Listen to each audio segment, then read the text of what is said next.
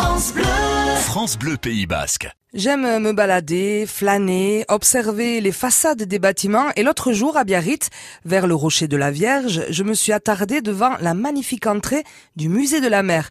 C'est un lieu mythique pour tous les gens du Pays Basque qui y sont passés, une plongée dans le monde du silence avec des animaux marins extraordinaires et la culture maritime basque expliquée via des expositions extrêmement bien documentées.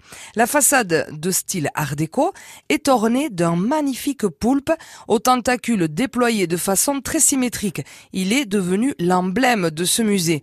Le poulpe, en euskara, ainsi que la pieuvre d'ailleurs, qui est le même animal, c'est Olagaroa.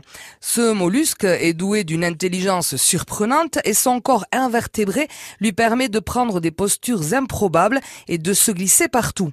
Olagaroa, le poulpe, est pêché sur nos côtes pour le plus grand plaisir des gourmets, dont je fais partie.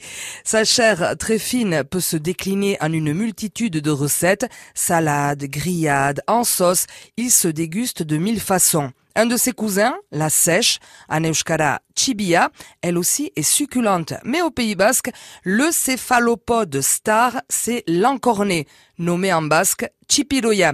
La préparation de ce petit calamar demande beaucoup de patience car le nettoyage prend pas mal de temps.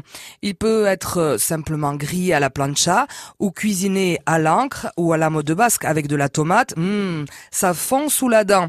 Mais euh, voilà que je divague, la vue du poulpe du musée de la mer au Lagaroa me rappelle ces recettes de repas de famille, les bonnes odeurs de sèche, chibiac ou d'encorné, chipiroyak, s'échappant d'une marmite qui glougloute, comme quoi au Pays Basque, patrimoine, culture et gastronomie sont décidément intimement liés.